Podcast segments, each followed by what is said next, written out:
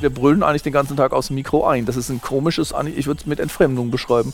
Und dazu kommt, äh, dass ich das Gefühl habe, wenn ich jetzt, besonders wenn ich der, vor der Zoom-Kamera sitze, dass ich angestarrt werde die ganze Zeit. Ja? Zwölf Stunden lang angestarrt zu werden, macht jedes Säugetier nervös.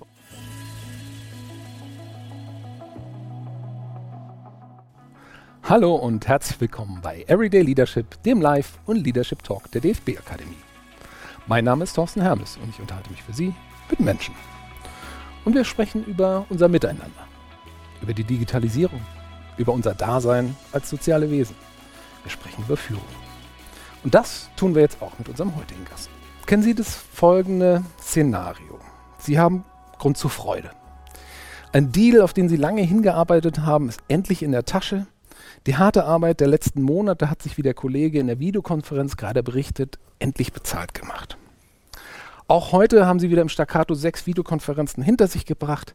Parallel zu dem, was der Kollege gerade über ihren gemeinsamen Erfolg erzählt, sehen sie eine Beschwerde von einem anderen Kunden reinkommen, die sich zwischen das Gefühl der Freude und der Aufmerksamkeit für ihren immer noch schwärmenden Kollegen drängt.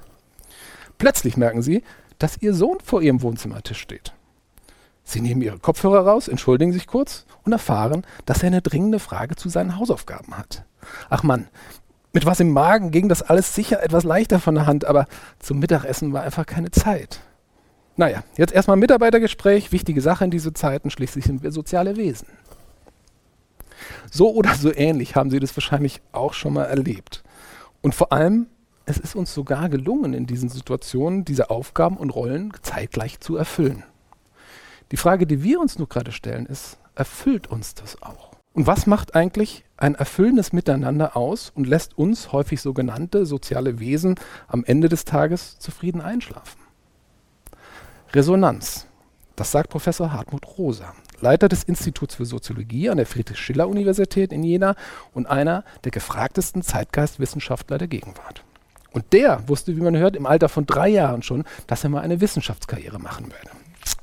Deswegen studierte er etwas später an der London School of Economics, promovierte mit Bestnote und forscht mittlerweile nicht nur in Harvard, sondern ist auch Direktor des Max Weber Kollegs, an dem WissenschaftlerInnen aus den vielfältigsten Bereichen sich unser soziales Zusammenleben etwas genauer anschauen. Und genauer hinschauen und vor allem hinhören wollen auch wir jetzt, wenn der Autor des momentan überall leider ausverkauften Buches Unverfügbarkeit seine Erkenntnisse zu einem erfüllenden Miteinander mit uns teilt. Und deswegen sage ich ganz herzlichen Dank, dass Sie sich die Zeit für uns nehmen. Herzlich willkommen, Professor Dr. Hartmut Rosa. Sehr gerne, ich freue mich hier zu sein. Die Freude ist ganz unsererseits, wirklich. Herr Professor Rosa, vorweg erstmal vielen Dank dafür, ich bin seit vielen, vielen Jahren mal wieder in einem echten analogen Seminarraum an der Universität und das fühlt sich sehr gut an. Ja, finde find ich ehrlich gesagt auch. Also wäre schade, wenn es verschwinden würde. So mit Tafel und so weiter, das ist wirklich für die, die uns nur hören, wirklich ein, ein besonderer Moment heute für mich. Und ich muss gestehen, es ist tatsächlich auch das erste Mal für mich als schnöden BWLer an einem Soziologie-Lehrstuhl zu Gast zu sein, was mich überrascht, mhm. denn gerade im Kontext von Führung, Teamplay und unseren digitalen Arbeitswelten begegnen wir ja täglich diesen sogenannten sozialen Wesen. Und da mhm. hoffe ich, erlauben Sie mir zu Beginn eine laienwissenschaftliche Frage. Was macht eigentlich ein soziales Wesen aus und was sind seine Bedürfnisse? Oh, das sind natürlich das sind die, die Grundfragen, über die wir seit langem nachdenken. Und ich glaube, uns auch ein bisschen streiten. Also ist vielleicht kein äh, Zufall, wenn Sie sagen, Sie haben Betriebswirtschaft äh, studiert, dass Sie, dass Sie dann mit Soziologie kaum in Verbindung kommen. Das gilt leider auch andersrum, wobei es ja offensichtlich ist, dass die beiden Wissenschaften sich eigentlich gegenseitig bräuchten. Man braucht ökonomische, äh, wirtschaftswissenschaftliche Kenntnisse und soziologische. Aber ich glaube, die Art und Weise, wie wir diese Frage beantworten würden, ist schon unterschiedlich. Ja? Also ich glaube, wenn man aus den Wirtschaftswissenschaften kommt, dann geht man erstmal davon aus, dass Menschen bestimmte äh, tatsächlich Bedürfnisse haben. Erstmal materielles Wohlbefinden, physisches Wohlbefinden, dann auch sowas wie soziale Anerkennung äh, beispielsweise. Und dass wir dann eben versuchen, auf welche Weise wir das am besten äh, befriedigen können. Und, und, in der Soziologie gehen wir dagegen eher davon aus, dass unsere Bedürfnisse immer auch das Ergebnis gesellschaftlicher Umstände sind. Na, also was wir brauchen, nach was wir streben, also zum Beispiel und auch übrigens vor was wir uns fürchten fürchten, ist nach meiner Auffassung ganz wichtig. Ja? Man, wenn man einen Menschen verstehen will, darf man nicht nur fragen, was sucht er, was will er, sondern vielleicht auch von was läuft er weg ja? oder was versucht er zu vermeiden. Und unsere Ängste sind immer auch sozial geprägt. Also zum Beispiel Angst vor Arbeitslosigkeit ist ja äh, etwas, was Menschen früher Jahrhunderte niemals gehabt hätten. Ja? Sie hätten vielleicht Angst gehabt, dass sie nichts zu essen haben oder so. Oder, äh, oder was weiß ich, dass eine Hungersnot kommt oder eine Seuche. Aber dass sie arbeitslos sind, ist, das, ist, das ist was Neues. Also Bedürfnisse werden immer auch geformt im sozialen Austausch. Wir sind aufeinander bezogen als Menschen und wir sind auf, auf, die, auf die äußere Umwelt bezogen, auf den Raum, in dem wir uns bewegen. Und äh, das habe ich tatsächlich versucht mit dem Resonanzbegriff zu beschreiben. Also wir stehen permanent in Resonanz miteinander, mit den Dingen, die wir tun. Also wenn ich äh, Fußball spiele, entwickle ich andere Resonanzen und auch andere Bedürfnisse, als wenn ich male oder maurere mhm. oder andere Dinge tue. Auf den Resonanzbegriff würde ich mich freuen, wenn wir da gleich nochmal drauf eingehen, aber weil Sie gerade auch die unterschiedlichen Berufe ansprechen. Ich nehme mal den, die FußballerInnen, ich nehme die Feuerwehrleute, ich nehme die HandwerkerInnen. Die werden ja auch wahrscheinlich über dieses Jahr hinaus auch immer nochmal sich persönlich treffen, irgendwo analog mit ihren Händen was tun, sich treffen. Auf der anderen Seite gibt es viele, zu denen ich mich auch zähle, ähm, wir agieren mehr und mehr aus dem sogenannten Homeoffice und bedienen uns daher auch mehr dieser digitalen Kommunikationskanäle aus Soziologensicht, was unterscheidet aus Ihrer Sicht das virtuelle Arbeiten von dem analogen? Also, also darüber, da, da sind wir ja alle geradezu im Realexperiment, weil fast alle, also nicht alle darf man auch nicht sagen. Es gibt viele Berufe, die jetzt nicht äh, ins Homeoffice sozusagen können, die nicht äh, digital arbeiten können, aber das nimmt massiv zu auf allen Ebenen. Und äh, wir, wir sind alle im Realexperiment. Was macht es eigentlich mit uns? Und da glaube ich schon, dass man sehr viel sagen kann, auch aus einer soziologischen Perspektive. Oder wir nennen das Phänomenologie, aber es kommt jetzt nicht auf komplizierte Begriffe an. Ähm, äh, also man weiß zum Beispiel, wenn man äh, face-to-face ist, wie wir sagen, also physisch miteinander in den Raum, dann können Menschen gar nicht anders, als sich ins Gesicht zu schauen. Wir sind also nicht nur als Menschen, sondern sogar schon als Pri Primaten darauf geeicht, Gesichter zu lesen. Ne? Gesichter sind Resonanzfenster, wie ich das äh, nennen will.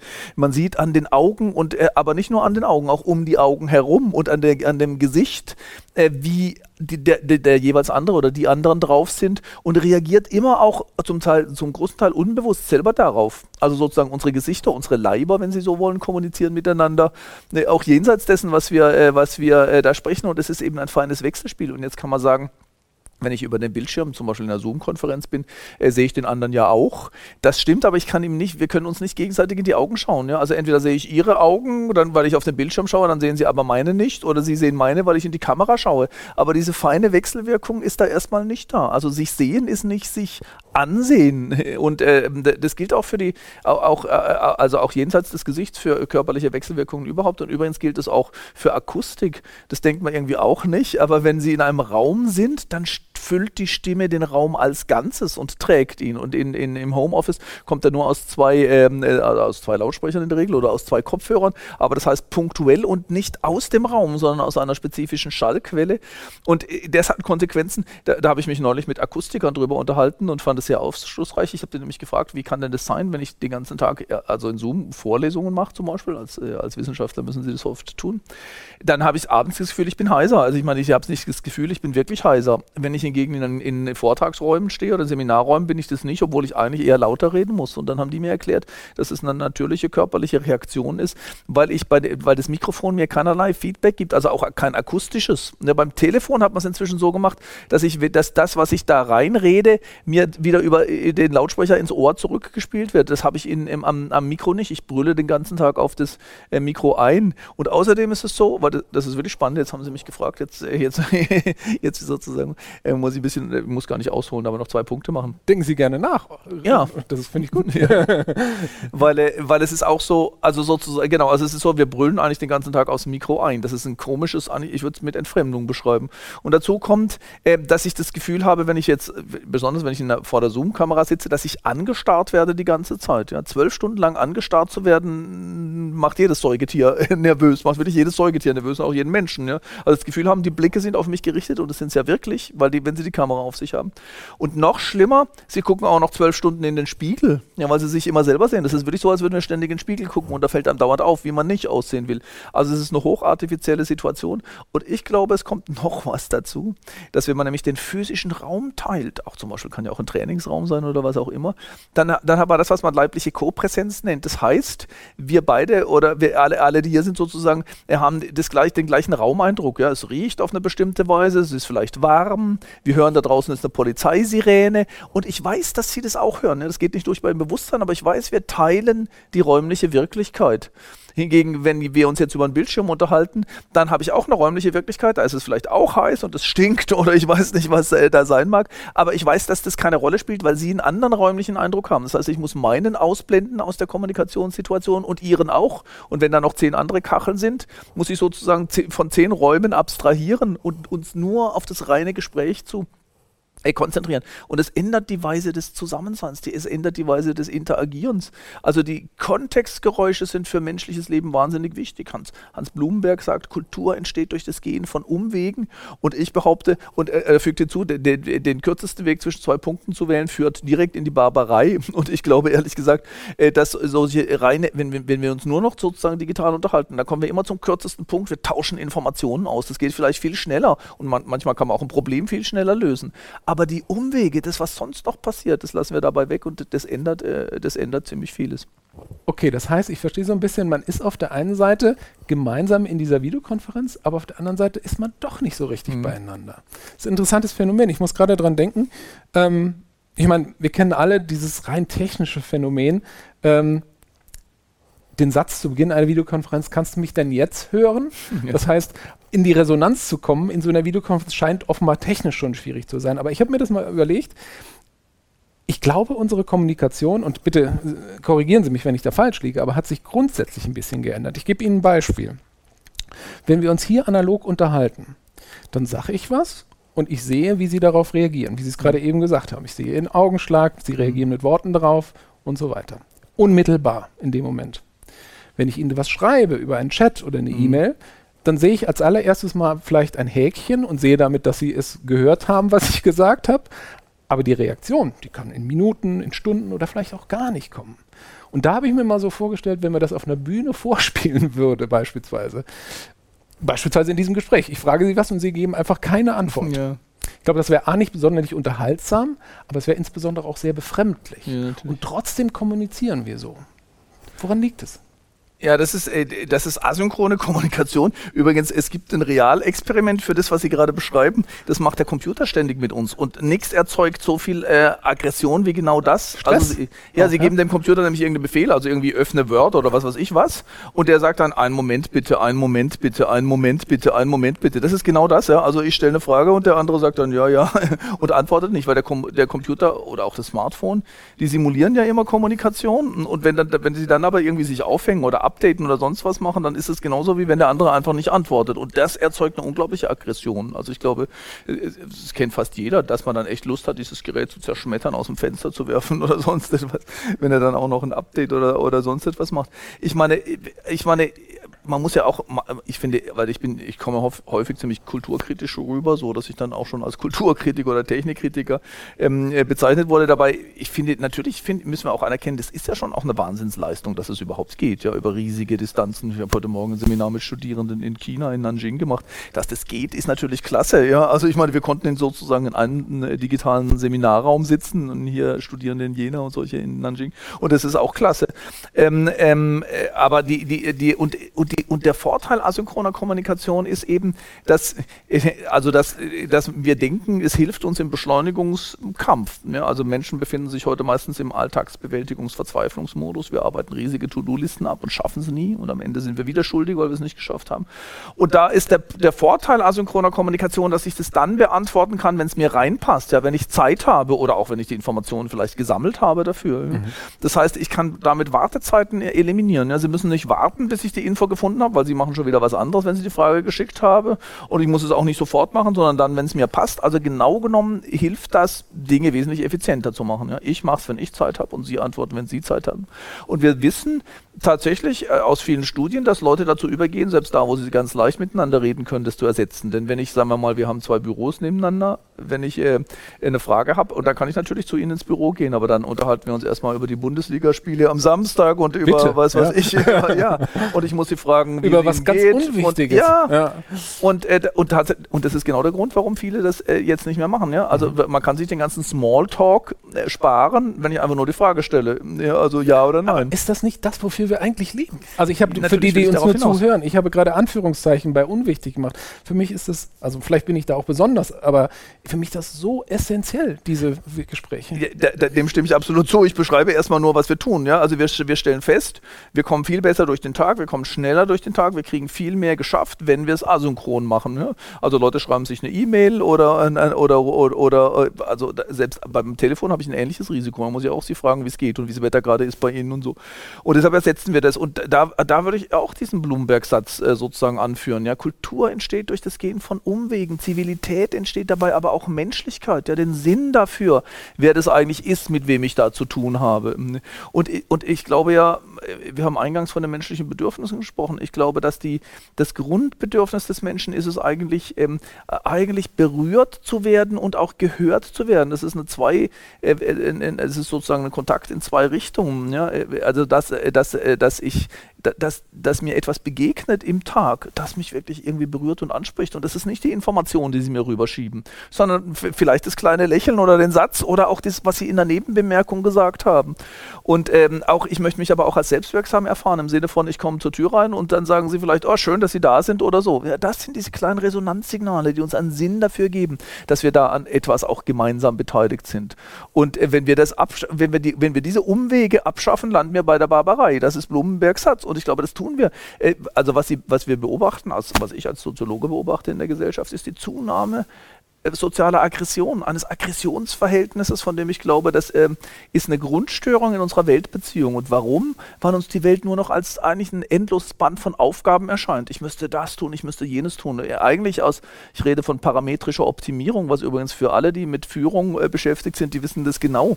Also es gibt, äh, egal welchen Bereich Sie nehmen, eine ganze Reihe von Parametern, mit denen Sie messen, was Sie tun und was geschieht, auch was die anderen tun, die, die Sie vielleicht führen oder trainieren. Und was wir dann denken, dass effizientes Arbeiten ist, ist diese Parameter verbessern. ne? Also im Sport gibt es das ja irgendwie auch. Also was weiß ich, äh, ich bin da jetzt kein Experte, die Laufgeschwindigkeit und die Passgenauigkeit und die Passquote und die Antrittsgeschwindigkeit und sie, es gibt tausende von Parametern und immerzu versuchen wir die zu, zu, zu optimieren und nach oben zu treiben. Und, ähm, äh, und äh, damit erscheint uns die Welt als, eine, als ein endloses Band an Aggressionspunkten. Da müsste ich arbeiten, da müsste ich arbeiten, da müsste ich arbeiten und am Ende schaffen wir es sowieso nicht alles und fühlen uns als schuldige Subjekte und hatten den ganzen Tag nicht diese Erfahrung resonanten Verbundenseins. Deshalb glaube ich in der Tat, was wir da treiben als Kultur und als Gesellschaft, geht in die falsche Richtung. Das ist spannend. Ähm, und ich habe mir jetzt gerade, als Sie das beschrieben haben, haben wir eigentlich über die, ich sag mal, die beruflichen Themen gesprochen, eine To-Do-Liste. Aber wir haben ja auf der anderen Seite mittlerweile auch eine sehr hohe, ich sag mal, Wertevielfalt, der wir versuchen zu folgen. Wir wollen uns der Umwelt gerecht behalten, wir wollen irgendwie mit dem, im Sozialen uns vernünftig verhalten und so weiter und so fort. Das heißt, diese, was Sie gerade beschreiben, ist ja eben nicht nur die To-Do-Liste auf der Arbeit, sondern auch dem, wie wir uns als Mensch Ja. richtig verhalten wollen. Ja, das, das, ist, das ist so. Also, also, die- also was ich versuche zu beschreiben, äh, betrifft nicht nur die Arbeit, sondern das Leben insgesamt. Also, also eigentlich behaupte ich, wenn wir morgens ins Badezimmer gehen, äh, begegnen wir uns schon im, im Sinne einer, einer, einer Menge von Aggressionspunkten, nämlich im Sinne von, oh, du müsstest mal was gegen diesen Fleck tun und diese Falte müsste vielleicht raus. Oder halt, ich steige auf die Waage und stelle fest, schon wieder so und so viel zu viel oder zu wenig. Äh, und dieser Muskel ist nicht und jeder Muskel ist nicht und die Zähne müssten mal geputzt, gereinigt, was weiß ich was werden. Ähm, und natürlich, äh, also wir haben nicht nur am Körper jede Menge Parameter, die dann anfangen vom Blutdruck über den Sauerstoffgehalt, über den äh, Body Mass Index, über was weiß ich, Körpergrößen äh, oder Schlafqualität. Ne, wenn ich wissen will, ob ich gut geschlafen habe, dann schaue ich heute eigentlich eher nicht mehr nach innen, wie fühlt sich's an, sondern ich schaue auf die Smartwatch. Ja, ich habe acht Stunden geschlafen oder so. Das heißt, ich kriege auch da lauter Parameter, die ich optimieren will. Und das gilt dann über die sozialen Medien, geht es weiter. Wie viele Likes habe ich diesmal gekriegt? Wie hoch war die Einschaltquote? Äh, egal auf was Sie, auf was Sie schauen, wir haben immer, äh, wir haben immer diese Parameter im Sinn. Und die sind teilweise, da wollte ich eben darauf hinaus, vielleicht auch sogar gegenläufig, oder? Dass man auf der einen Seite das Richtige tut, aber ein anderer Wert oder ein anderer To-Do-Listenpunkt gerade dagegen spricht. Ich sollte doch jetzt meditieren, aber ich muss noch diese E-Mail schreiben. Was mache ich jetzt? Auf jeden Fall mache ich es falsch, oder ja. richtig? Nee, man hat, ja, man hat genau immer diese Optimierungsdilemmata. Also übrigens, also ich beschreibe das ja eigentlich so, dass wir immer auf Rolltreppen nach unten stehen, was bedeutet, äh, wann immer ich auf einer Rolltreppe nach oben renne, rutsche ich auf allen anderen runter. Also es ist gerade, wie Sie gesagt haben, also wenn ich jogge, um da was zu tun, tue ich in der Seite nichts für meine, was weiß ich, meine, meine Fanpage oder meine, arbeite ich nicht an meinem E-Mail-Account oder arbeite ich nicht an meiner Familie oder also was, was, was da äh, zu tun ist und an tausend anderen Dingen. Also wir, man kann da eigentlich nur verlieren. Und je mehr Parameter man hat, umso, umso schlimmer wird das oder umso wilder wird das, weil, äh, weil, äh, weil die Zahl der, äh, also eigentlich eigentlich würde, will ich sagen, man kann immer nur auf einer Rolltreppe nach oben laufen. Also ich kann irgendwas tun. Wenn ich, währenddem ich mit Ihnen rede, arbeite ich nicht an meiner Publikationsliste, arbeite ich nicht an meinem Drittel, Drittmittelantrag, äh, korrigiere ich keine äh, Hausarbeiten von Studierenden und da kommen immer wieder welche rein, da rutsche ich zurück. Ne? Und äh, deshalb immer auf einer Rolltreppe renne ich, auf den anderen rutsche ich zurück. Und das Leben ist so, dass es immer mehr Rolltreppen schafft und deshalb wird die Lage immer verzweifelter. Und deshalb fragen wir dann auch nach immer schnellerer Techniken. Und Sie haben natürlich auch recht, dass in dem Moment, wo ich, äh, wo ich äh, dieses Ausbalancieren von Lebensbereichen. Wenn ich mehr für den Job tue, mache ich weniger für die Familie. Und wenn ich mehr für Familie und Job tue, mache ich weniger für meinen Körper und so weiter. Ich glaube, jetzt hat der ähm, aktuell recht begriffsstutzige Moderator auch das Bild mit der Rolltreppe verstanden. Die Rolltreppe ja. läuft in die andere Richtung, in die ich laufe. Die läuft immer abwärts und Sie Gut. müssen nach oben laufen. ja, genau, ja. Gerade gedacht, hm, okay, verstanden. Ähm, ich will gleich nochmal zu dieser asynchronen Kommunikation zurück, aber weil das Thema gerade so spannend für mich ist, ähm, wie gehen wir denn jetzt mit dieser Situation um, damit wir trotzdem ein zufriedenes und nicht ein nur aggressionsgetrieben, können, können wir da irgendwas tun? Naja, als Soziologe will ich ja erstmal sagen, will ich eigentlich weg davon, dass wir das immer als unser Individualproblem verstehen, weil tatsächlich wir das immer so wahrnehmen. Ich glaube, das ist wirklich so. Menschen erfahren sich selber als ungenügend. Ja, ich schaff's einfach nicht. Wenn sie mit Leuten reden, sagen die immer, ich bin halt dummerweise so ein Mensch, der zu lang braucht oder zu langsam ist oder sich zu lange mit irgendwas aufhält oder der das schlecht kann, dieses Multitasking. Und selbst die, die es gut können, haben immer dieses nagende Gefühl, die haben eigentlich gerade heute oft das nagende Gefühl, also lange geht es nicht mehr gut. Ne? Auf dem Niveau kann ich das nicht mehr lange äh, äh, äh machen. Und da jetzt immer danach zu suchen, wie könnte ich denn, die Frage ist dann immer, wie kann ich es noch effizienter machen? Und äh, als Soziologe würde ich wirklich sagen, wir müssen mal diese Gesamtlogik ansehen. Es ist nicht ein Individualproblem und deshalb kann ich es auch nicht so leicht, ich, ich würde sagen, lösen können wir es überhaupt nicht als Einzelne. Das ist genau der Grund, warum ich mit meinen Forschungen angefangen habe. Mein erstes Buch heißt Beschleunigung sozusagen. Da wollte ich genau diese Beschleunigungslogik untersuchen. Und ich habe es geschrieben aus einem Zorn darüber, dass die Lösung immer so immer aussieht, dass ich es halt besser werden muss. Ja, es gibt eigentlich zwei Arten von Lösungsvorschlägen. Das eine ist effizienteres Zeitmanagement. Das gibt es heute auch in allen anderen Varianten, wie du effizienter äh, arbeitest, aber auch wie du besser Prioritäten setzt und so. Das funktioniert hinten und vorne nicht. In, kann ich inzwischen beweisen, ja, weil es sind ja nicht nur meine Prioritäten, Prioritäten. Von mir hängen dann immer auch, gerade wenn ich in einer Leadership-Position bin, alle möglichen anderen ab. Ne? Also wenn ich um Mitternacht noch im Büro sitze und denke, ich habe doch ein Recht darauf, nach Hause zu gehen. Und dann hat aber ein Student, braucht dann noch irgendwie eine Empfehlung, damit er in, in die USA kann dann ist es auf meiner Prioritätenliste ganz unten, aber wenn ich es nicht mache, dann hat er ein Problem. Ja. Also insofern, äh, äh, also was ich sagen wollte, ist, diese ganzen Management-Techniken funktionieren nicht und die anderen sagen dann, ja, du musst halt gelassener sein, mehr Achtsamkeit üben. Und das löst das Problem auch nicht. Ich nenne das vielleicht Coping-Strategien. Wir, wir haben sowas wie eine Zeitkrankheit gesellschaftlicher Art ne, und auch eine, eine Optimierungskrankheit. Und die können wir nicht individuell lösen. Ich, ich glaube, es ist, eine, es ist ein Irrtum. Auch, auch durch Achtsamkeit kann ich nicht ein strukturelles, ein gesellschaftsstrukturelles Problem lösen aber ich kann Coping-Strategien entwickeln. Also wie gehe ich besser damit um äh, als Einzelner? Das, damit löse ich das Problem nicht. Also es bleibt da, aber, aber es macht mich nicht mehr so fertig zum Beispiel. Und ähm, da kommen dann tatsächlich verschiedene Strategien ins Spiel. Das eine ist die Illusion aufzugeben, dass man alles unter Kontrolle hat. Ja, also wir, wir haben die Dinge nicht unter Kontrolle. Wir sollten auch nicht versuchen, uns das einzureden. Ne? Man sieht es, auch wenn, wenn Studierende Angst haben vor einer Klausur oder so. Die eine Idee ist, ich kann schon alles. Dann sage ich denen, nee, so würde ich auch nervös werden. Sie, sie, können nicht alles, ganz sicher nicht, ja. Aber sie können vielleicht genug, um diese Prüfung zu machen, ja. Und äh, sie können auch ein bisschen Glück haben dabei. Und es könnte aber auch sein, dass sie durchfallen. Das kann man nicht ausschließen, ja. Selbst Bayern könnte absteigen eines Tages. Und, äh, und Selbstwirksamkeitserwartung zu haben, würde dann, äh, würde dann heißen, dass ich auch dann eine Antwort finden werde, dass ich dann auch dann damit umgehen kann. Ich glaube, also was, was man tun kann, was mir wichtig erscheint, ist eigentlich vom, von der einen Art des Vertrauens auf das andere andere Art des Vertrauens umzuschalten.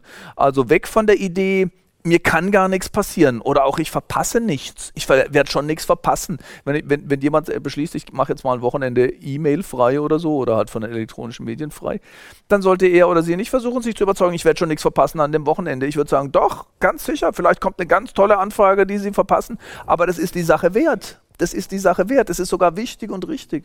Also es gibt so ein, es gibt so ein paar Kniffs, mit denen man sich hier so wieder setzen kann. Sehr gut, gefallen mir. Dann gehen wir doch noch mal kurz zurück zum, zum großen Thema Resonanz ähm, und vor allen Dingen dem asynchronen Dialog. Wir haben eben gesagt, ich rede, spreche jemand an und bekommt eine verspätete Antwort, bedingt durch digitale Kanäle. Das hat Vorteile, aber die Frage, die ich mir eben gestellt habe, ist, müssen wir unseren zwischenmenschlichen Dialog vielleicht sogar neu erlernen als Gesellschaft oder einfach unsere Resonanzerwartung, ich weiß nicht, ob es den Begriff gibt, neu justieren an der Stelle? Also, also Darf ich, vielleicht, wenn ich ja. kurz mal, vielleicht äh, für die, die ihr tolles Buch Resonanz noch nicht gelesen haben oder Unverfügbarkeit, mhm. das ist das aktuelle, ähm, würden Sie vielleicht kurz einmal den Begriff der Resonanz erläutern mhm. und dann können wir gerne nochmal auf die Resonanzerwartung. Also Resonanz ist ein Zustand, bei dem ich mich nicht mehr konzentrieren muss, weil die andere Sache mich fesselt oder äh, gefangen nimmt. Ja, man muss es auch nicht ganz hoch drama äh, äh, äh, also dramatisch ausdrücken, fesseln im starken Sinne, aber tatsächlich würde ich sagen, ein guter Resonanzindikator ist, wenn ich mich nicht zwingen muss, das zu tun, sondern, sondern es fasziniert mich halt wirklich. Ja. Das ist ja auch bei Musik so oder so. Oder manchmal sagen wir, ich musste da einfach stehen bleiben ja, und zuhören oder auch bei einem Bild, was mich gefangen nimmt oder so. Das ist das, ist das es, es geht mich was an, es berührt mich. Man kann auch sagen, ich lasse mich von einer Sache anrufen. Ja. Also ja, übrigens ist auch das deutsche Wort, äh, ist inzwischen fast mein Lieblingswort, aufhören. Ja. Hör doch mal auf. Ja. Da denkt man ja eigentlich nur, stopp mal, halt mal an. Aber eigentlich heißt es, hör mal an, lass dich mal erreichen, ja, hör mal auf ja, aufhorchen sozusagen. Und Resonanz ist sozusagen das, wo ich, wo ich mal, wo ich aufhorche. Etwas berührt mich. Und das reicht aber nicht, weil, äh, weil mir, mir könnte auch ein Ziegelstein auf den Kopf fallen, dann wäre ich sozusagen auch gefesselt wahrscheinlich. Aber das ist noch keine Resonanz, weil Resonanz erst da entsteht, wo ich dann mit dem, was mich da berührt, etwas mache, wo ich darauf antworte. Ne? Also im Prinzip die Grundbeziehung von äh, Resonanz ist hören. Ich höre etwas und ich antworte darauf. Hören und antworten. Und es gibt eigentlich eine, eine, eine, es gibt so etwas wie eine dynamische ähm, äh, äh, ähm, ähm Bewegung. Also im Gespräch ist das ziemlich klar eigentlich. Also Sie sagen etwas, was mich wirklich berührt und ich versuche darauf eine Antwort zu geben. Und, äh, aber die, äh, Resonanz erfahre ich erst da, wenn ich sehe, die Antwort kommt bei Ihnen an und macht bei Ihnen wieder etwas. Ja? Und deshalb ist das dritte Moment von Resonanz Verwandlung oder Transformation. Das heißt, wir gehen so aufeinander ein, dass wir jeweils hören, was der andere sagt, darauf antworten und uns verändern lassen.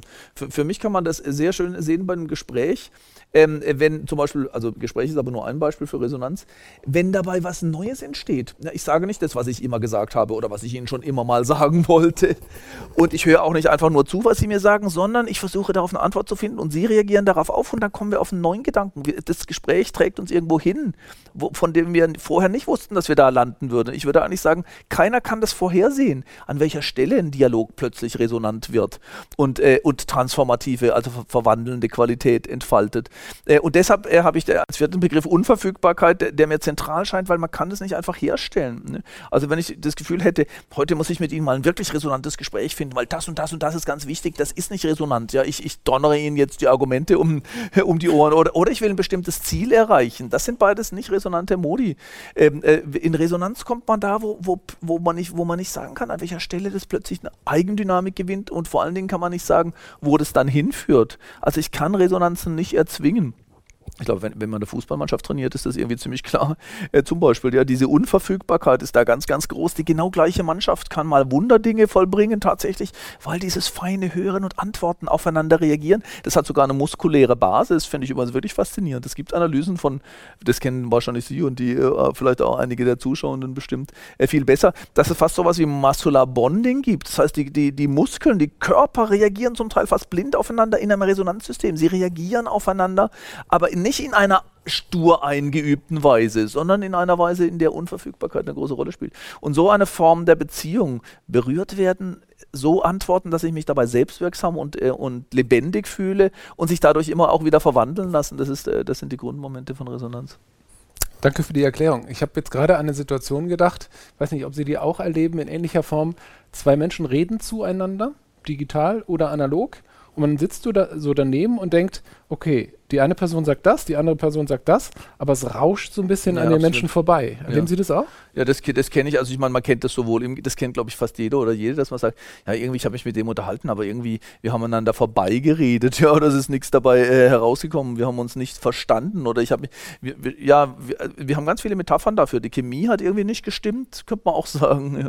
Und ich glaube, ich muss leider sagen, dass ich das Gefühl habe, oft, dass Talkshows gerade im Fernsehen eigentlich uns immer wieder das Verfehlen von Resonanz vorführen. Und ich will da gar niemanden Vorwurf machen, das hängt auch an dieser medialen Logik bei der einfach äh, auch im Prinzip vorher ja auch eine Dramaturgie einstudiert wurde. Ne? Also wir, wir wollen genau diese Art von Argumente gegeneinander stellen und so. Und wir gehen von dem Thema zum nächsten Thema. Und das, was Resonanz ausmacht, nämlich sozusagen sich auch mal wirklich bewegen lassen von einem Argument, vom Pfad abzuweichen und sich auch auf eine Sache einzulassen, bei der ich gar nicht weiß, wo uns die hinträgt. Das ist immer auch riskant. Also äh, die Bereitschaft, in Resonanz zu treten, bedeutet immer, sich verwundbar zu machen, weil, weil das heißt, ich öffne mich einem anderen, der definitiv, deshalb äh, finde ich immer, es ist nicht Harmonie, ja? ich öffne mich einem anderen, bei dem ich nicht genau weiß, weil wir als Menschen sind wir uns immer irgendwie unverfügbar. Ja? Wir kennen uns nie vollständig. Das heißt, ich, ich mache mich empfänglich und lasse mich von dem anderen berühren und verwandeln in einer Weise, die ich nicht vorhersehen und kontrollieren kann. Kontrollverlust an der Stelle. Genau, Ja. es, ist, es impliziert Kontrollverlust. Und das ist zum Beispiel im medialen Geschehen großer Fernsehanstalten einfach nicht, das ist so riskant, dass es keiner mehr macht. Jetzt gehen wir aber da vielleicht nochmal von den Medialen weg und gehen Ja. nochmal in unsere Videokonferenz in diese Ja. Situation, wo der eine dem anderen sagt, so und so ist das.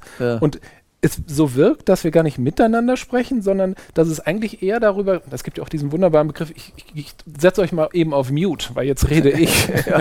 Und es wird geredet, aber man hat so den Eindruck, dass es darum geht, das meine loszuwerden, um dann möglichst schnell zu dem Punkt zu kommen, wo man sagt, ja, er hat recht und ein kleiner Applaus. Es geht gar nicht mehr so um dieses Zuhören. Kaspar Ja. Rohrstedt hat Ja, irgendwann mal bei uns im, im Interview gesagt, bei, bei Everyday Leadership, dass der Mensch ja nicht umsonst zwei Ohren hat und nur einen Mund, weil es Mhm. eben auch um das Zuhören geht, um wahrscheinlich in Resonanz zu Ja. kommen. Die Frage, die ich mir stelle, ist, wieso erleben wir heutzutage so viel, wo dieser Resonanz, dieser gemeinsame Kanal offenbar nicht da ist und man aneinander vorbei Mhm. schreit?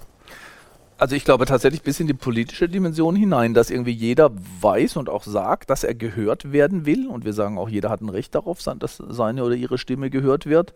Äh, aber, aber tatsächlich, was noch dazu gehört, dass nämlich jeder zwei Ohren hat, das heißt, dass wir auch jeden hören wollen. Das fehlt tatsächlich sehr, sehr häufig, in, in, im Großen wie im Kleinen. Ja. Ich will zwar, dass meine Stimme, meine Stimme Geltung entfaltet, aber ich will eigentlich, wir wollen sehr häufig nicht die Stimmen der anderen hören. Sehen Sie gerade, in der Politik ist das ziemlich offensichtlich. Ja. Also die unterschiedlichen Seiten da wollen sich gegenseitig äh, eigentlich stumm machen. Und ich glaube, es ist auch nicht nur das, dass man den anderen nicht hören will, sondern dass Gespräche sehr häufig immer da entstehen, wo sie sozusagen konfliktiv sind, wo man eine Lösung braucht. Deshalb sage ich immer, Resonanz beginnt mit einem passiven Moment. Erstmal hören, was da ist. Egal, ob der andere jetzt verzweifelt ist oder ob er auch mein Gegner ist, ja, der will was anderes mit dem Verein oder mit, äh, mit der Firma oder so, als ich es will. Äh, dann nicht sofort dagegen zu gehen, sondern erst einmal äh, das aufzunehmen. Und ich finde übrigens, ich glaube, wie man jede Kommunikaz kommunikative Situation verbessern kann, ist dem anderen das Gefühl seiner Selbstwirksamkeit zu geben. Ne? Also wenn Sie, Sie machen ein Argument und wenn ich sofort dann dagegen gehe, auch, auch wenn ich glaube, es ist in Ihrem besten Interesse, bedeutet das eigentlich, nee, was du da sagst, ist falsch, das ist das Gegenteil einer Selbstwirksamkeitserfahrung. Ja, Selbstwirksamkeitserfahrung heißt erstmal, eigentlich würde ich Ihnen erstmal recht geben im Sinne von, ich höre das, ja, ich sehe, dass, dass Ihnen das wichtig ist, ich sehe, dass es da ein Problem gibt. Und dadurch entsteht bei dem anderen das Gefühl, dass das, was er sagt, wirksam ist. Ja, ich erreiche den anderen, ich kann diese, diese Beziehung in Gang setzen. Und äh, Sie haben recht, unsere kommunikativen Praktiken, auch deshalb, weil wir immer denken, sprechen heißt Probleme lösen, ähm, äh, haben häufig äh, eine eine Form, die da nicht besonders resonanzsensibel ist. Ich gebe zu. Ich kenne auch Situationen, wo ich jemandem zuhöre und denke, okay, ich weiß schon, wo du hin willst. Ja, und genau. dann fängt Ja, währenddessen schon der, innere Dialog an, Ja. zu sagen, was sage ich gleich. Ja, genau, ja. Ähm, das ist an der Stelle ja schon schwierig. Ähm, und deswegen möchte ich gleich auch nochmal dahin, was man in diesem Moment am besten tun kann. Aber was ich so interessant finde an dem, was wir gerade besprechen, wenn wir diesen Sachverhalt, den Sie jetzt auch gerade schön nochmal erläutert haben, einem Dritten erläutern, dann wird die Person wahrscheinlich sagen, ja, ja, genau, also Ja, erlebe ja. ich genauso. Die Leute sind ja alle so komisch geworden. Ja. Ich frage mich in diesen Momenten, wenn ich dieses Wörtchen die Leute höre in letzter Zeit, sind wir nicht alle die Leute? Ja, absolut. Bin ich nicht auch die Leute? Also ich bin die Leute. Ich, ich gebe Ihnen da 100% recht. Übrigens, ich, das sage ich immer über meine Soziologie. Ja. Ich möchte nie darüber reden, was andere falsch machen, ja, sondern ich muss mich nur selber anschauen. Das ist definitiv so, wie Sie sagen. Äh, in genau allen Gründen. Also, äh, also ich stelle bei mir diese Tendenz fest, sozusagen gar nicht mehr genau hinzuhören, weil man denkt, ich weiß schon, was du sagst. Ja. Äh, das ist sozusagen das eine Problem. Ja, ja, jetzt kommt wieder das Argument. Ja, dann ist es eigentlich schon zu. Der Kanal ist eigentlich zu und dann, dann werde ich gleich dagegen schlagen, vermutlich. Und es gibt natürlich auch das Problem, dass in dem Moment, wo es mich eben nicht mehr fesselt, weil wir, sind, wir haben den Kopf so voll mit tausenden anderen Sachen. Also ich bin versucht, dann irgendwie heimlich schon mal, äh, wenn es am Internet ist, geht es ja irgendwie gut. Ja, ich kann unter den, den, Tisch in meinem Handy scrollen oder so und deshalb nicht zuhören oder auch, weil ich mit Gedanken schon beim, was weiß ich, beim nächsten Champions League oder das Spiel oder sonst wo bin. Ja, dieses Problem haben wir und was ich noch schlimmer finde, ist, und da weiß ich gar nicht genau, wie man das erklären kann, die Sache mit der Empörung. Also genau genommen äh, werfen inzwischen alle Seiten aneinander vor, dass sie auf Hass abziehen. Weil es ist nicht nur so, dass, sagen wir mal, Rechtspopulisten, wo es immer gesagt wird, die hassen Ausländer und Schwule und was weiß ich wen. Aber natürlich würde ich sagen, Linke hassen auch Rechte. Eigentlich fast mit der gleichen Intensität und man kann sagen, mit besseren Gründen, vielleicht ist es so, ja. Aber die Empörungsqualität, die nimmt nicht nur bei einer Gruppe von Menschen zu, die wir normalerweise als rechtspopulistisch oder so beschreiben, die nimmt auch bei mir zu. Also wie Sie gesagt haben, ich, ich, ja, ich bin diese Leute, weil ich nämlich manchmal irgendwie Nachrichten höre und das Gefühl habe, dem Trump könnte ich eine reinhauen und ich weiß nicht wem noch alles. Ja, also äh, ich, ich, ich fürchte, dass da auch, oder ich habe also ich, ich, glaube, dass da zwei Mechanismen eine Rolle spielen. Das eine ist tatsächlich eine mediale Kultur, die der Klicklogik folgt. Weil die Frage ist, was klicke ich eigentlich an? Und ich glaube, in einer Welt, in einer Welt, in der ich mich sowieso schon überfordert fühle, aufgrund der permanent nach unten laufenden Rolltreppen oder der übervollen To-Do-Liste, äh, äh, gibt es nicht mehr allzu vieles, von dem ich mich anrufen lasse. Aber äh, und äh, ich, ich klicke also die Nachricht an, die bei mir eine Empörung auslöst, irgendeiner Art. Ne? Ich kann mich ja auch über Kleinigkeiten empören. Im Fußball zum Beispiel über nicht gegebenen Elfmeter oder über einen zu viel gegebenen. Aber ich kann mich auch über was weiß ich, Vorgänge in China oder sonst wo anregen. Aber klicken tue ich, wenn ich mich empöre. Sogar wenn ich ganz anderer Meinung bin. Und natürlich, ich glaube nicht, dass die Medien uns gezielt manipulieren produzieren, aber die Medien sind darauf angewiesen, dass wir klicken. Also produzieren sie äh, Schlagzeilen, die Empörung äh, auslösen. das ist sozusagen, glaube ich, die eine Erklärung. Die andere ist die, dass wir in, dass wir sowieso schon im Aggressionsmodus auf Welt bezogen sind. Ich muss dieses tun, ich muss jenes tun, ich muss das abarbeiten, immer in einem Spannungszustand. Und das führt eben, glaube ich, dazu, dass wir genauso reagieren, auch in kommunikativen Situationen. Wir haben es mit einer Krise der Anrufbarkeit zu tun. Ja. Sich einfach mal anrufen zu lassen, also aufzuhören auf das, was da kommt, fällt uns zunehmend schwer. Wir sind uns also einig, dass sowohl Sie als auch ich die Leute sind. Und auch da, glaube ich, sind wir uns ähnlich. Ich, ich greife mir lieber an die eigene große Nase, statt irgendwie auf andere zu zeigen. Deswegen lassen Sie uns doch mal überlegen, wie, was können wir tun, dass wir, weil ich glaube, das, was ich rausgehört habe, ist Interesse. Ja, dass man eben auch Interesse für die Worte des anderen hat, wenn man mhm. im Dialog ist. Wie können wir dahin, dass wir wieder Freude an einem interessierten, ergebnisoffenen Dialog empfinden? Was kann, können wir da tun? Ich, also ich ich, ich, glaube tatsächlich, ich meine, so sehr ich gesagt habe, man kann Resonanz nicht irgendwie erzwingen oder herstellen. Das, das gilt ja übrigens auch fürs Interesse. Wenn mich eine Sache nicht interessiert, dann interessiert sie mich eben nicht. Ja. Ähm, dann ist es schwierig, äh, äh, zu, ähm, äh, das herzustellen. Aber deshalb ist für mich dieser vielleicht etwas schräg klingende Begriff der, der, der Anrufbarkeit ähm, äh, ganz wichtig. Und da, glaube ich, kann man ein bisschen etwas daran machen, weil das äh, noch nicht Resonanz per se ist, sondern ich nenne das Resonanzdisposition. Das klingt jetzt ein bisschen schwierig soziologisch, aber gemeint ist eine Grundhaltung Haltung, also eine, das hat sogar, die hat sogar eine körperliche Dimension, ähm, anrufbar zu sein, weil häufig ist es doch so, ich glaube wirklich, dass es ein großer Unterschied gibt zwischen Menschen, also zwischen verschiedenen Menschentypen, sagen wir mal. Ähm, das kann man immer im Alltag beobachten. Es gibt äh, solche, die ganz genau wissen, was sie interessiert und was nicht. Und das gilt dann auch für Neues. Also ist mir aufgefallen, als ich mal in den USA war und da verschiedene Besucher hatte wenn wir da auf so eine Idee kamen, wie lass uns mal zu American Football oder so gehen, da gibt es die einen, die dann irgendwie sagen, ach nee, Football interessiert mich nicht oder so, und das sagen sie vielleicht auch zu tausend anderen Sachen, ja, Baseball interessiert mich auch nicht, ich bin mehr Fußballer oder so. Und andere würden sagen, ja, hab ich habe ich keine Ahnung davon, aber das klingt spannend, ja. Und deshalb, äh, und deshalb, und das, da würde ich sagen, das ist so ein Unterschied in der Grundhaltung, dass, dass ich das Gefühl habe, die Dinge, die es da gibt in der Welt, egal jetzt in welchem Bereich, haben mir grundsätzlich was zu sagen, können interessant werden, ja. Also Interesse Interesse ist nicht einfach da oder nicht da, also, sondern es hängt auch von meiner Grundhaltung zu dieser Welt an, dass ich mich anrufen und plötzlich von was überraschen, überwältigen lasse manchmal, von dem ich noch keine Ahnung hatte.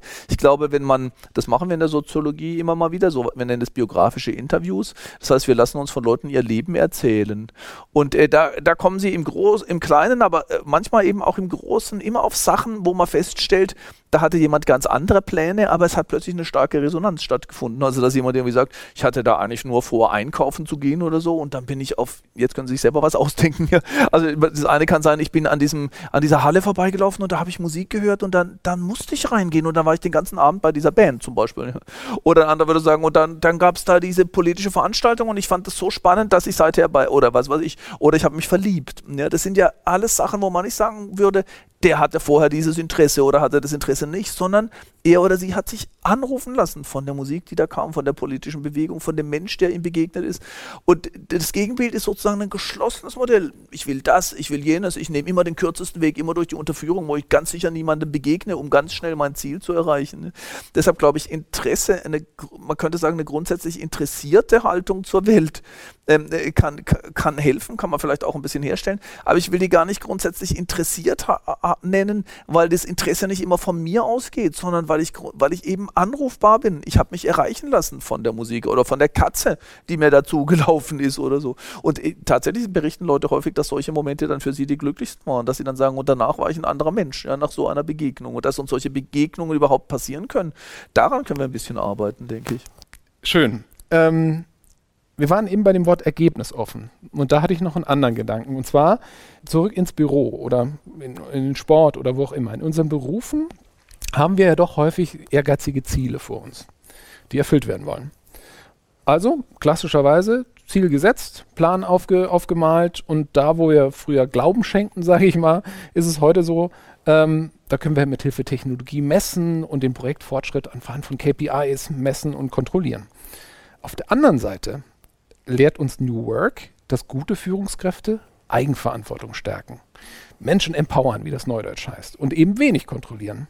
Das heißt, die moderne Führungskraft heutzutage soll auf der einen Seite genau nachmessen, den Zufall ausschalten, Risiko minimieren, um schnell ans Ziel zu kommen, wie Sie es gerade gesagt haben, und auf der anderen Seite aber Vertrauen und nicht wissen, was der Herr Kollege gerade macht, zulassen.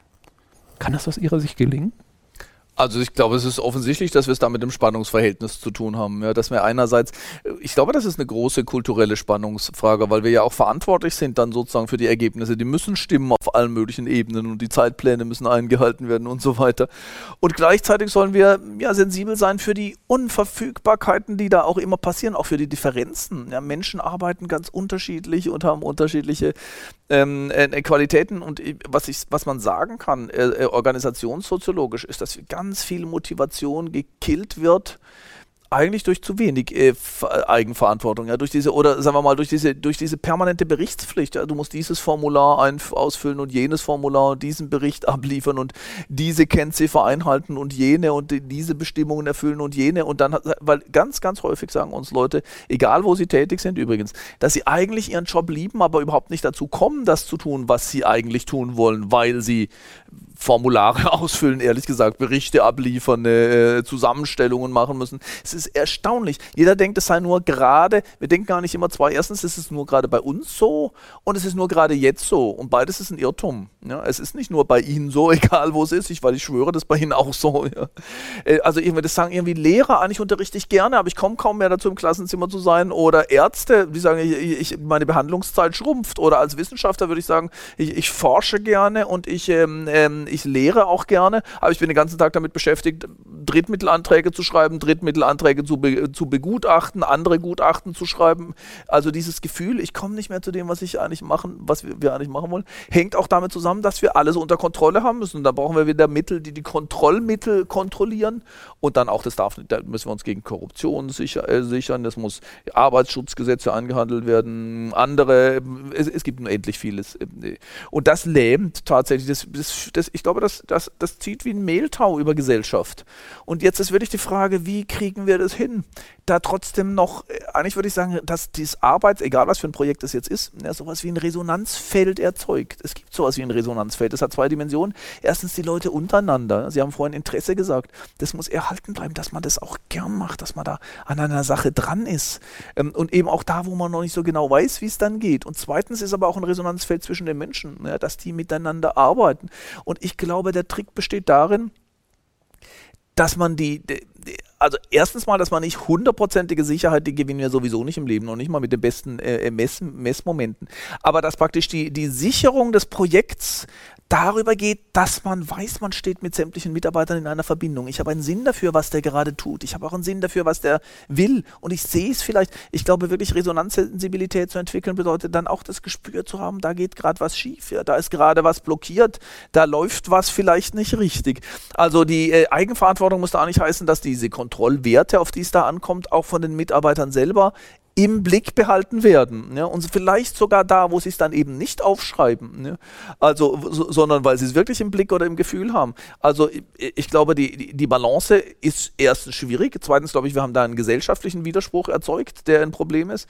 Und trotzdem glaube ich, dass es sowas wie gutes Leadership geben kann, was übrigens nicht heißt, also ich kenne das ein bisschen, ich finde, also ich, leite irgendwie das Max-Weber-Kollege und habe hier einen Lehrstuhl und so, aber am besten Anschauungsbeispiel ist für mich eine Sommerakademie im Sommer, wo ich irgendwie 100 Schüler habe äh, und auch 20 Lehrkräfte oder so und du hast ein Wahnsinnsgewusel und ich sage auch immer, eigentlich wir beruhen auf Vertrauen. Ich habe nicht alles unter Kontrolle. Ich schreibe nicht auf, wenn ihr euch eine Kamera holt oder so, ja. Und ich lasse die Computerräume auf und es gibt noch nicht mal, die müssen noch nicht mal zu einer bestimmten Zeit ins Bett, sondern ich lasse alle Räume auf und das heißt jetzt aber nicht wegschauen. Ja. Eigentlich den Blick trotzdem drauf zu haben, das Gespür Gespür dafür zu entwickeln. Wo könnte jetzt vielleicht eine Sache schief gehen? Ja, wo ist es besser? Ich gucke mal da drauf. Also diese, dieses feine ähm, Sensibilität zu entwickeln, ist, ist glaube ich, die Kunst. Schönes Bild. Ich hatte auch gerade, ähm, ich hoffe, ich erzähle das mal ohne Namen, äh, was vertraulich ist, aber ich habe mal ein Interview geführt ähm, im äh, Bereich von dem äh, DFB-Akademie Innovationschef Mirko Dismer und da sagte eine Mitarbeiterin, Mirko ist in der Lage, ähm, mir meinen Freiraum zu geben, aber ich weiß auch, er interessiert sich für das, was ja, genau, ich mache. Genau. Und er fragt auch mal nach. Aber ansonsten gibt er mir den Freiraum. Und ich glaube, diese Mischung zu bekommen, trifft genau das, was Sie gerade beim, beim Summer Camp Es darf halt nicht den Eindruck entstehen, mach doch, was du willst. Ja, dem ist es ja eh egal. Ja, oder der guckt genau. da nicht hin. Ja, ja. Spannend. Ich mache einen kleinen Themensprung. Denn sie haben so viele tolle Sachen, mit denen sie sich auseinandersetzen. Und einer ihrer Forschungsschwerpunkte ist eben auch das Thema Beschleunigung und Zeit, haben Sie ja eben schon angesprochen. Und wie wir alle wissen, ist das Ziel der Digitalisierung, ja, unser Leben schneller, effizienter, einfacher zu machen. Unsere EU-Ministerin für äh, Digitales, Margrethe Vestager, war auch schon mal bei uns zu Gast und sie sagte damals, sie wünscht sich eine Welt, in der wir dank Technologie mehr Zeit für das analoge soziale Miteinander haben. Jetzt rein logisch gesprochen, wenn alles schneller geht, dank der Digitalisierung, dann müssten wir doch eigentlich auch mehr Zeit haben, um uns im Büro auf KollegInnen und unsere Mitmenschen und deren sozialen Bedürfnisse einzulassen. Oder? Ja, jetzt würde ich fast gerne haha sagen, weil ich würde ja, sagen, ja, ja, ja, klar. es ist Logik, ich stimme Ihnen absolut zu, es ist wirklich Logik und es ist auch so, also nein, es ist eben nicht so, aber, aber aus komplizierten Gründen, weil, weil meiner Ansicht nach das tatsächlich das große Versprechen der Technik seit 250 Jahren ist, es gibt fast keine, man muss echt ganz schön lange nachdenken, um auf eine technische Empfind äh, Erfindung zu kommen, die nicht der Zeitersparnis dient. Also vom Haartrockner, der das eigentlich dafür sorgt, dass das Haar schneller trocken wird, zur Mikrowelle, zur Waschmaschine, das sind alles Dinge, die uns Zeit sparen sparen. Ja, also Automobile, also Fortbewegungstechnologien sowieso, Kommunikationstechnologien, es dient wirklich alles der Beschleunigung. Äh, und, äh, und jetzt ist es natürlich de facto so, wie Sie sagen. Also wir sparen für die Tätigkeiten, die wir machen müssen, Zeit ein durch die schnellere Technologie, also haben wir mehr Zeit übrig.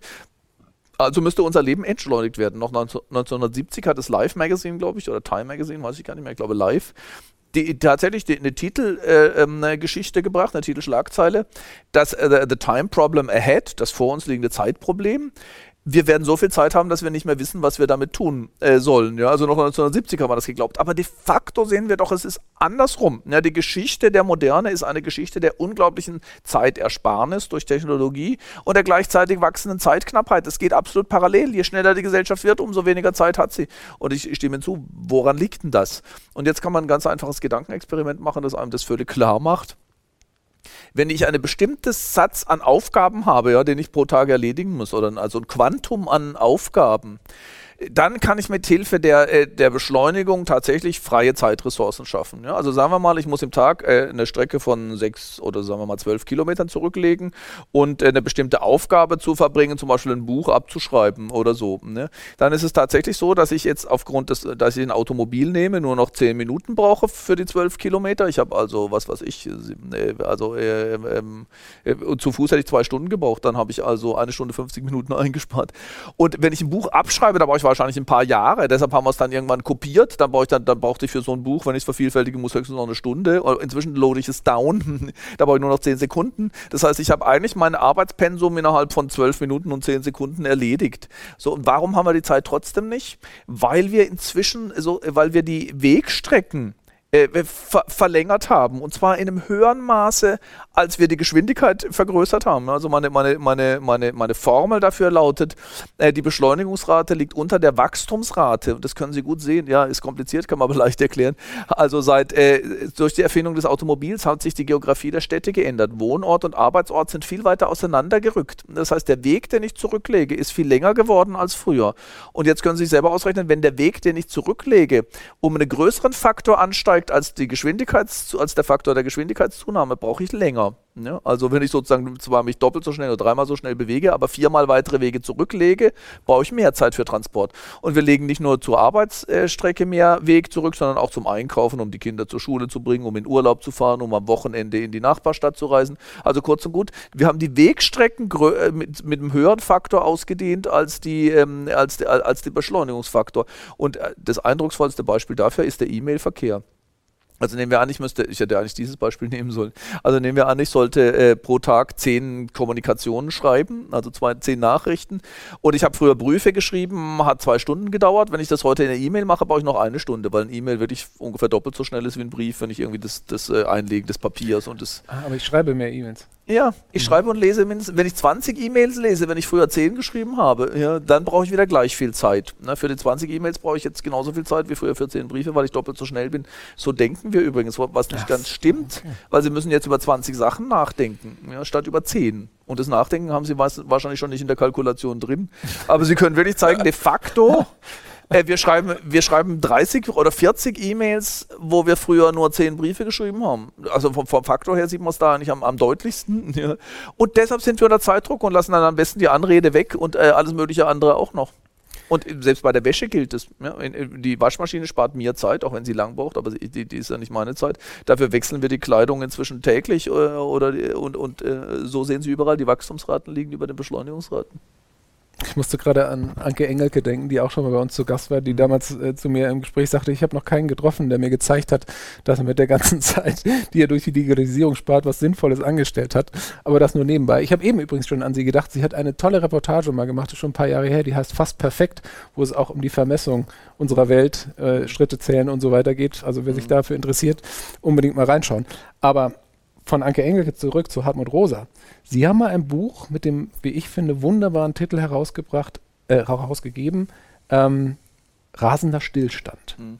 Das passt, finde ich, gerade wunderbar zu dem, was Sie gerade beschrieben haben. Lassen Sie doch mal teilhaben, was Sie mit diesem Begriff meinen. Also ich, der hat, der hat äh, ganz verschiedene Dimensionen. Also äh, ich beschreibe Moderne als tatsächlich als Beschleunigungsgeschichte. Wir versuchen fast alles zu beschleunigen. Wir wachsen übrigens auch. Also jedes Jahr produzieren wir mehr, konsumieren wir mehr, verteilen wir mehr. Das ist einer der Gründe, warum die Zeitersparnis äh, äh, nicht bei uns ankommt. Ja, weil wir müssen mehr produzieren, mehr konsumieren, mehr verteilen äh, und, und, so weiter. Äh, und die, diese, die, diese diese Steigerung, diese Beschleunigung haben wir lange Zeit mit dem Fortschrittsgedanken verknüpft. Ja, also wir, wenn wir Wachstum zum Beispiel erzielen, sagen wir mal ökonomischer Art, dann wird Hunger verschwinden, dann wird Knappheit verschwinden, Kälte und so etwas. Und eigentlich war damit sogar das Versprechen verbunden einer Pazifizierung der Existenz. Ich muss nicht mehr kämpfen um mein Dasein. Ja, ich muss keine Angst mehr haben. Das war eine, eine das war die Idee. Mit Wachsen, mit Beschleunigen, äh, mit Vorankommen laufen wir auf eine bessere Welt zu. Und ähm, äh, die und und die, dann hat sich aber herausgebildet in, in eine moderne Form der, der, des Wirtschaftens und des Lebens. Ähm, ich nenne das die Form der dynamischen Stabilisierung, am deutlichsten in einem kapitalistischen Wirtschaftssystem, bei dem sie feststellen, äh, Wachstum und Beschleunigung dient in unserer heutigen Zeit eigentlich gar nicht mehr der Herstellung des Paradieses, ne? weil was das Paradies wäre, dass nämlich die ganze Arbeit von den Maschinen gemacht wird, ist für uns ja die Hölle, weil wir dann keinen Job mehr haben. das heißt, wir wachsen inzwischen eigentlich nicht weil wir, also ich meine, der, der, Punkt ist, es gibt schon noch Hunger in der Welt, aber dem, denjenigen, die da Hunger haben, kommt das Wachstum gar nicht mehr zugute. Das sind die Reichen, die das sozusagen brauchen. Äh, das heißt, wir wachsen und wir beschleunigen, aber nicht, weil wir das Gefühl haben, wir kommen noch voran, die Welt wird besser, sondern wenn wir das nicht tun, dann rutschen wir zurück. Na, da kommt wieder die Rolltreppe ins Spiel. Ja. Also ohne Wachstum werden wir Jobs verlieren in Deutschland, werden Firmen zumachen, dann sinkt das Steuereinkommen, da können wir die Renten nicht mehr bezahlen, das Gesundheitssystem nicht aufrechterhalten, Fußball müssen wir sowieso streichen und so weiter. Also ähm, äh, die, äh, die, ohne permanentes Ausdehnen, Wachsen, Beschleunigen, Innovieren rutschen wir zurück. Das ist eigentlich rasender Stillstand. Die, die Grundeinsicht für rasender Stillstand lautet, wir müssen jedes Jahr schneller laufen, nur um da zu bleiben, wo wir sind. Ja, das sieht man übrigens im Fußball sehr gut. Ja, das Spiel wird jedes Jahr schneller eigentlich. Ja. Sie müssen immer besser trainieren, effizienter wirtschaften und was weiß ich noch alles, damit sie in der Tabelle auf dem Platz bleiben, wo sie sind. In dem Moment, wo sie sagen, jetzt haben wir aber echt genug, jetzt machen wir nächstes Jahr mal langsamer, rutschen sie auf der Stelle zurück. Und im Prinzip sieht man das am deutlichsten auch darin, dass Eltern 200 Jahre lang gesagt haben, wir tun alles, was wir können, wir strengen uns an, damit es die Kinder mal besser haben. Und genau das hat sich flächendeckend heute geändert in allen früh, also in allen entwickelten oder wie immer wir das nennen, westlichen Staaten, sagen Eltern heute, wir müssen alles tun, was wir können, damit es den Kindern nicht schlechter gehen. Ja, das ist rasender Stillstand. Wir müssen immer schneller werden, um das Bestehende zu halten. Und was macht dieser rasende Stillstand? Wir sind ja jetzt auf der Makroebene, aber wenn wir jetzt auf die Mikro- oder Ego-Perspektive gehen, was macht das mit mir als Menschen? Also ich glaube, es schafft ganz große Unsicherheit. Ich glaube, das hängt mit der Wut, die ich in der Gesellschaft wahrnehme, dann auch zusammen. Weil das bedeutet, eigentlich bedeutet es vor allen Dingen, ich bin an keiner Stelle meines Lebens, meiner, meines Platzes in der Welt sicher. Ich glaube schon, dass Menschen ganz dringend einen Sinn dafür brauchen, wo ihr Platz ist in der Welt, wie sie dazugehören zu dem, also zur Welt sozusagen als, als räumliche oder kosmische Realität, aber auch zur sozialen Realität. Und ähm, wenn Sie da an frühere Jahrhunderte zurückdenken, und ich will die überhaupt nicht verherrlichen, die hatte jede Menge andere Probleme und überhaupt äh, auch geht mit diesem Prinzip äh, ein Problem einher. Aber da war es häufig so, dass schon mit der Geburt feststand, was mein Platz in der Welt ist. Ja, wenn ich in eine bestimmte Schicht geboren wurde, was weiß ich, als Gräfin oder als Bauernsohn oder so, dann ist irgendwie klar, was mein Platz in der Welt ist. Ja, wo ich lebe, wie ich lebe, was ich glaube, die, die, die, die wesentlichen Parameter meines Lebens standen fest oder auch in einem Kastenwesen oder so. Und die Moderne hat das geändert und ich würde sagen, erstmal zum Guten geändert, die, weil die Idee ist, finde selber deinen Platz. Ne, dann hat einer gesagt, okay, zum Beispiel, du musst nicht einfach, wenn dein Vater Bäcker war, selber auch Bäcker sein, sondern finde deinen Beruf, der zu dir passt. Und dann hat vielleicht der Bäckersohn gesagt, ne, ich werde Maurer oder so oder, oder von mir aus auch Fußball. Also Fußball war, war immer schon ein bisschen heikel, aber sagen wir mal Maurer. Und auch, äh, und wenn mein Vater, was weiß ich, katholisch war, dann kann ich evangelisch werden oder inzwischen auch äh, buddhistisch oder sonst etwas oder, oder, oder meine, äh, meine Mutter oder, ähm, ich kann den Wohnort wechseln und so weiter. Aber die Idee war eigentlich, dass man, wenn man sich mal definiert hat, man sowas wie eine Lebenslaufbahn hat. Ja, ich, eine Berufskarriere, die ich entfalte, eine Familie, die dann so allmählich, was weiß ich, irgendwann äh, kommen die Kinder und dann kommt vielleicht das Häuschen im Grünen. Es war sowas wie eine Idee einer Entwicklungsperspektive, aber ich habe einen Platz in der Welt, ich habe mir einen geschaffen. Und heute gibt es das eigentlich nicht mehr. Leute haben auch da das Gefühl, sie stehen auf Rolltreppen nach unten. Du weißt nie, wie es in zehn Jahren aussieht. Deine Familie kann sich aufgelöst haben, dein Wohnort kann sich verschoben haben, der Job gibt es vielleicht gar nicht mehr, weil es keine Maurer mehr, keiner Maurer mehr bedarf oder so. Und das heißt, diese Anspannung in dem Gefühl, was ich vorhin als Aggressionsprinzip beschrieben habe, kommt auch daher, dass ich denke, ich muss beständig kämpfen um meinen Platz in der Welt. Jugendliche sehen das sehr gut. Im sozialen Netz habe ich eigentlich einen Ort in der sozialen Welt. Da müssen sie ständig Snapchat oder so bedienen, sondern erlöschen die Flammen. Da wird dir ja physisch vor Augen geführt, wie du deinen Platz im sozialen Gewebe und Netz verlierst. Und äh, das heißt, äh, ich glaube, das hängt mit dem zusammen, was ich Burnout-Krise der Gesellschaft nenne. Wir nähern uns vielleicht einem kollektiven Burnout an, der eben auch diese individuelle Seite hat. Wenn ich nicht immer schneller und effizienter renne, dann verliere ich meinen Platz, meine Legitimität, äh, meinen Ort in der Welt. Das ist ein sehr ein Moment der Unverfügbarkeit, den ich gerade erlebe und der großen Resonanz, Herr Rosa. Und ich sage Ihnen wieso. Weil ich habe was mitgebracht, weil ich wollte was vorlesen. Mhm. Und das tue ich jetzt einfach mal. Denn zu Beginn der Pandemie hat jemand, den wir alle kennen, Folgendes gesagt. Vielleicht wissen Sie es ja. Ich habe so das Gefühl, dass sich die Welt und vielleicht auch die Erde so ein bisschen stemmt und wehrt gegen die Menschen und deren Tun. Denn der Mensch denkt immer, dass alles weiß und alles kann und das Tempo, das wir so die letzten Jahre vorgegeben haben, war eigentlich nicht mehr zu toppen. Macht, Gier, Profit, noch bessere Resultate, Rekorde standen im Vordergrund, Umweltkatastrophen haben uns nur am Rande berührt. Jeder Einzelne muss nun beweisen, dass wir uns wandeln können. Derjenige, der das gesagt hat, kommt wie Sie aus dem Schwarzwald und das sind die Worte von Joachim Löw, der das Echt? im Rahmen einer Pressekonferenz im März 2020 gesagt hat. Und Sie haben es gerade selbst schon gesagt, Sie haben sich im Rahmen Ihrer Forschung intensiv mit dem Thema Wachstum auseinandergesetzt. Aber wenn Sie das so hören, was ist Ihre Perspektive auf das, was er hier beschreibt? Ich finde es interessant, eigentlich es klang äh, richtig philosophisch und es wundert mich auch nicht. Ich meine übrigens, tatsächlich im Fußballgeschäft hat man auch übrigens einen ganz starken Sinn für, für das, was rasender Stillstand ist. Ich glaube, nach 2006 war Löw ja auch beteiligt.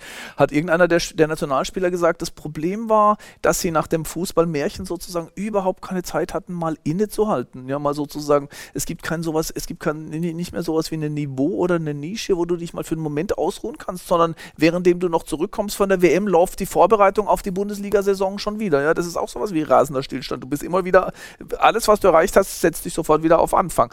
Ähm, ja, dieses, äh, dieses, äh, die, die Sache mit dem Virus ist äh, schon, äh, ist, übrigens, ist übrigens super interessant, weil es gibt eine Deutung, ich habe das in Frankreich auf einer Tagung äh, gehört, von Biologen eigentlich oder von Virologen die im Austausch aber auch standen mit chinesischen Virologen und Virologinnen und Wissenschaftlern und auch Philosophen.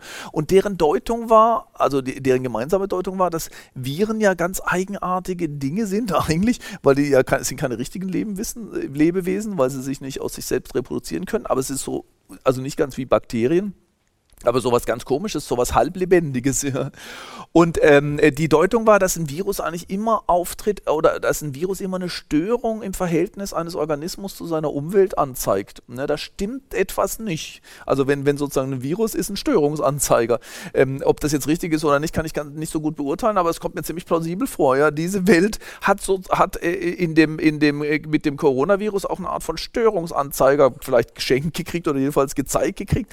Da stimmt was nicht nicht in der Art und Weise, wie wir mit Welt umgehen, wie wir mit Ressourcen umgehen. Und diese Art, des, des, das, was da nicht stimmt, hängt mit diesem Verfügbarkeitsgedanken um, weil was das Virus gemacht hat, spektakulär, ist, ähm, es hat uns Unverfügbarkeit vor Augen geführt. Ja, weil nämlich plötzlich ist zum Beispiel die Welt räumlich nicht mehr verfügbar gewesen. Ja, du konntest nicht mehr, wir können nicht mehr nach Asien fliegen, nicht mehr in die USA konnten wir lange Zeit fliegen, sondern du konntest nicht mal mehr groß um deinen Wohnort in, in Zeiten des Lockdowns und leider nähern wir uns möglicherweise wieder solchen.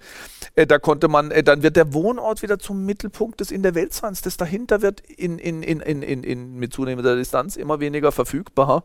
Das heißt, ähm, die, äh, unfreiwillig kriegen wir eigentlich eine neue Art und Weise der Weltbeziehung vor Augen geführt. Mhm. Jetzt hat Joachim Löw damals daran appelliert, dass wir uns alle jeder Einzelne von uns wandeln soll.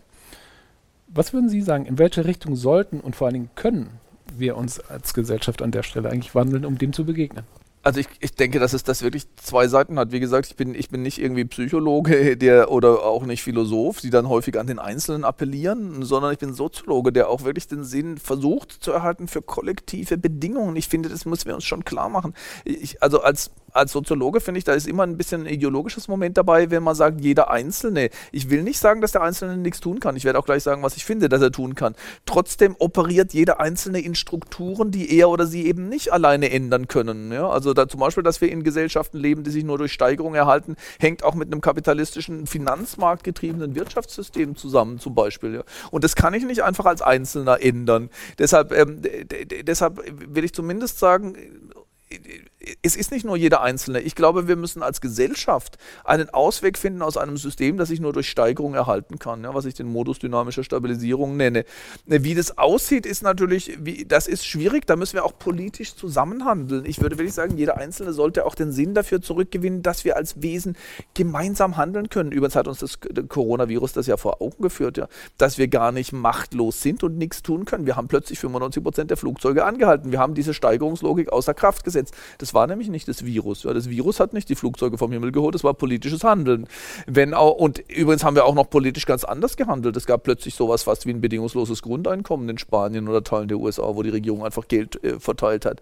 Und, ähm, äh, und wir haben aus politischem Interesse gesagt, jetzt wird das geforscht oder auch wirtschaftlich das oder jenes produziert. Das heißt, wir sind nicht so ohnmächtig diesen Marktzwängen, die wir geschaffen haben, ausgeliefert. Das ist die eine Seite. Ich glaube aber schon, dass wir auch auf der anderen Seite anfangen. Wir können anfangen können. Wir können bei uns anfangen. Äh, wir haben ja eigentlich jetzt schon diskutiert, dass es eine Doppelorientierung in unserem Leben gibt. Einerseits gibt es diese große Sehnsucht nach Resonanz, nach Resonantem in der Welt sein, verbunden sein. Andererseits gibt es aber auch in uns diese, diese, diese, diese Sehnsucht, diesen Drang nach Steigerung, nach parametrischer Optimierung.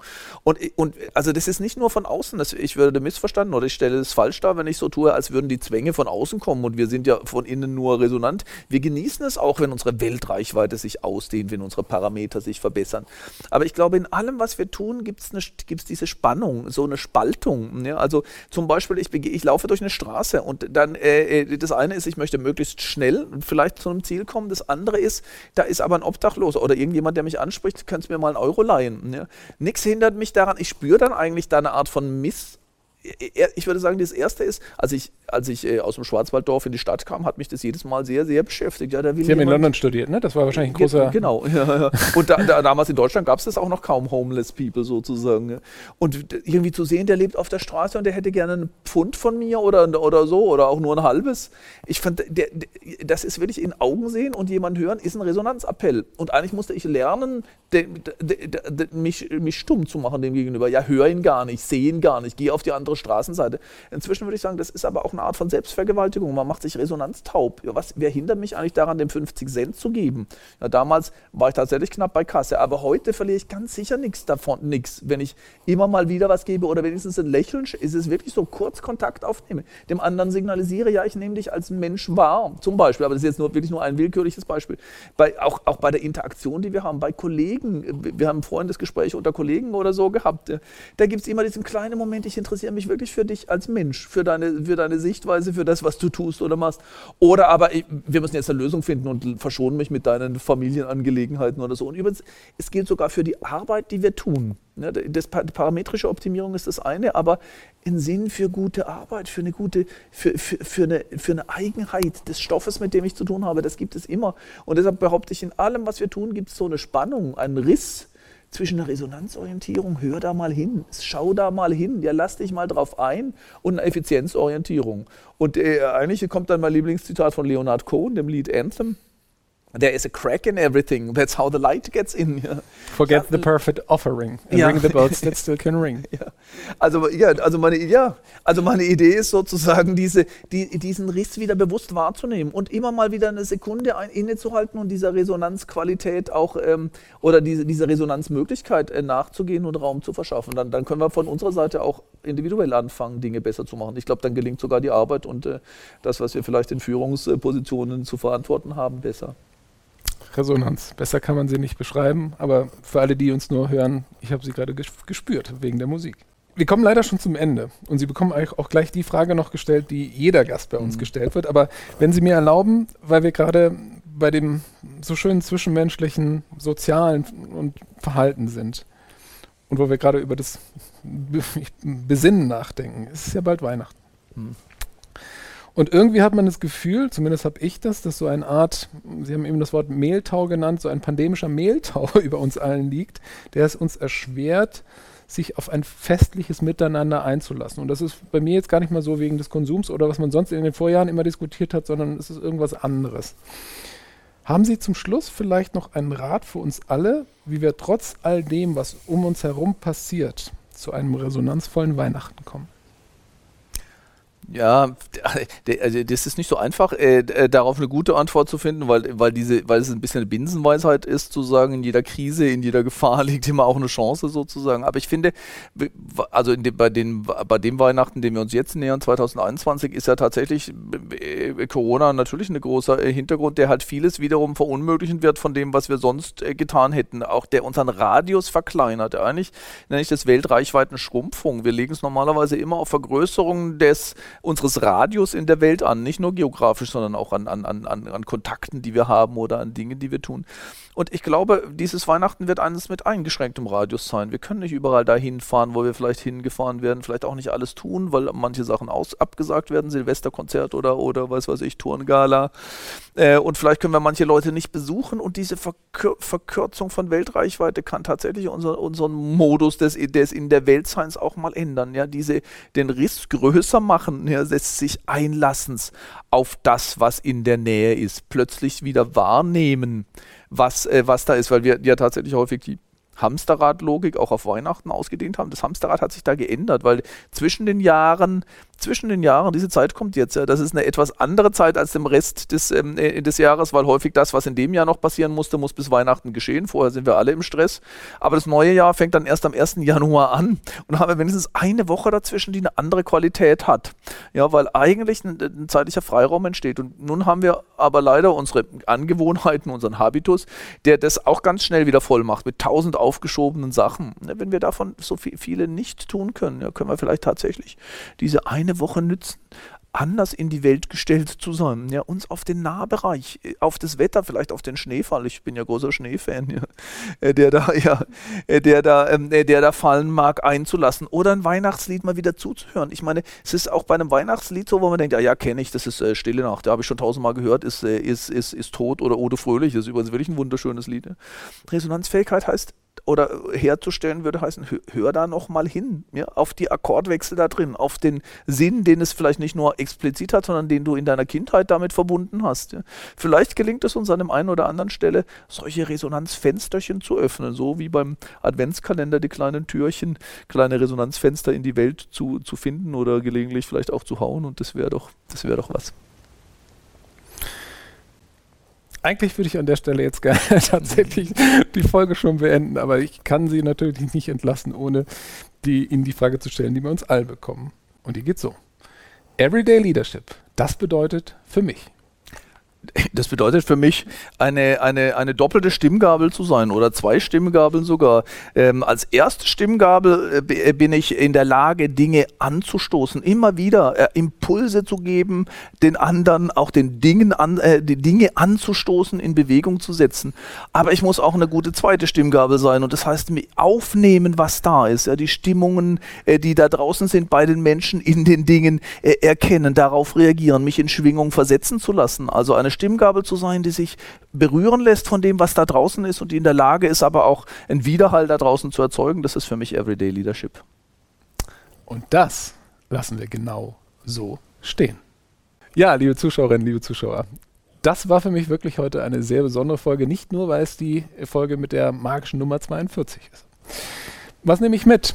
Und ich glaube, ich gehe nochmal zurück zu Axel Bosse, der uns den Tipp gibt, sich bewusst zu verlaufen ab und zu mal. Und ich glaube, das passt sehr gut zu dem, was wir heute von Professor Rosa gelernt haben. Wir Menschen können aufgrund der vielen Technologien, auf dem, was uns heute zusteht, eigentlich versuchen, unser Leben auf das letzte Risiko genau hin zu bestimmen und zu kontrollieren. Weil die, die Möglichkeiten einfach da sind. Die Frage ist nur, müssen wir das? Was macht das mit uns? Oder macht es manchmal einfach auch mehr Spaß, dem Leben eine Chance zu geben und die Unverfügbarkeit von Dingen zu genießen? Und das kann ich Ihnen sagen, ist für mich was, was ich nicht nur zwischen den Tagen, sondern auch im neuen Jahr probieren werde.